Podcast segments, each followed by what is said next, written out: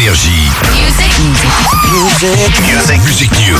Salut Enzo. Et bonjour Reda, ils sont sur le point de secouer l'industrie musicale avec la sortie de leur tout premier album le 15 mars prochain.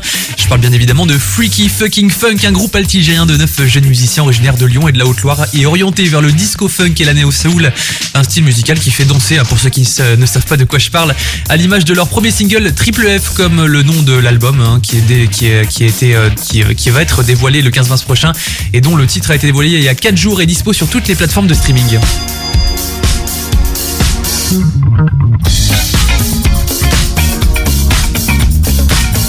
Voilà, un avant-goût de leur création, histoire de se préparer à célébrer cette sortie d'album avec une soirée de lancement à Shadrach le 16 mars euh, prochain. Euh, le groupe y présentera euh, son album, hein, ce sera à la maison pour tous de Shadrach à partir de 20h. Le lien vers la billetterie sur le Facebook du groupe. Retour des hits sur Énergie. Music News.